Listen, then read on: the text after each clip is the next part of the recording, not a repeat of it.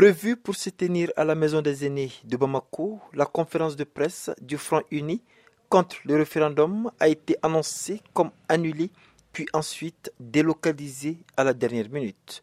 Issa Kaoudjim, membre fondateur de ce front. On voulu d'abord initialement faire la maison des aînés. Les autorités de transition ont donné l'ordre au directeur de maison des aînés de refuser nous sommes revenus à, un plan B, à l'hôtel Colomba Lassi, à une heure juste pour recevoir euh, les journalistes. malheureusement, lui aussi nous a dit qu'il a eu des instructions, qu'il y a des raisons de sécurité, alors d'annuler euh, cette conférence de presse.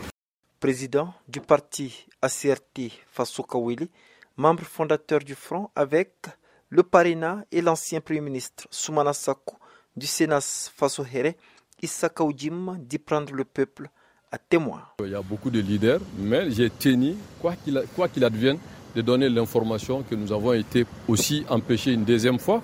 Alors euh, tous les leaders, chacun est libre de, de, prendre la décision qui lui concerne, mais nous pensons qu'aujourd'hui le jeu n'en vaut plus la peine.